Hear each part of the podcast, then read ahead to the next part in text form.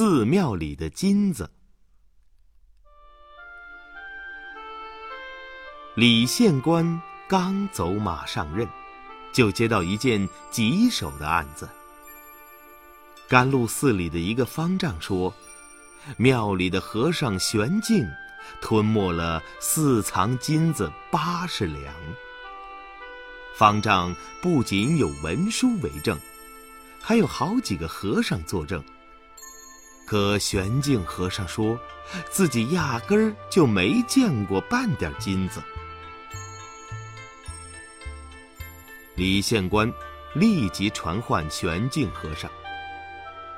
玄静和尚是个瘦小的老头儿，他见了李县官就哭诉道。哎呦，冤枉啊！小僧前年被委任为知识僧的，当时交接的时候，我就收到这么一张文书，哪里有什么金子呀？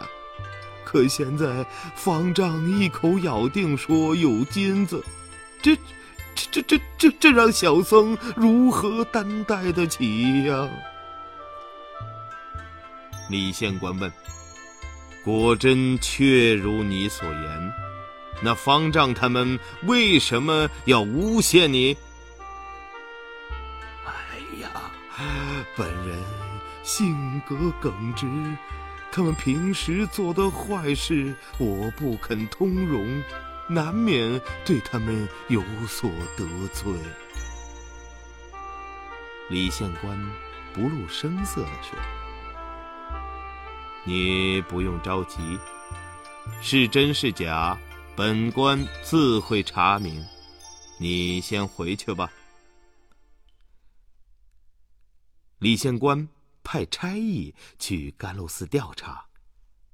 差役回来报告说，玄静和尚平时不太合群，又喜欢管闲事，确实得罪了不少人。接着。李县官把甘露寺方丈和五个前任知识僧叫来，这六个和尚一口咬定寺庙里原先确有八十两黄金。第二天，李县官升堂，传令让甘露寺的方丈、五个前任知识僧和玄静和尚一起上堂。不一会儿。他们都到齐了。李县官问：“昨天你们说，甘露寺原有八十两黄金，可有此事？”众和尚答道：“有此事。”你们都亲眼看见了吗？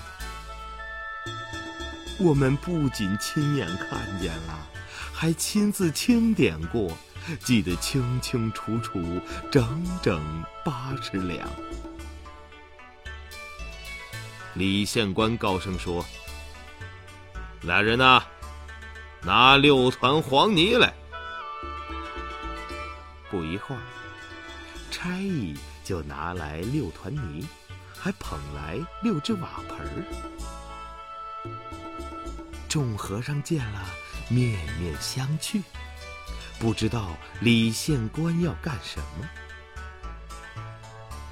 小朋友，你知道李县官要干什么吗？这和这桩案子又有什么关系呢？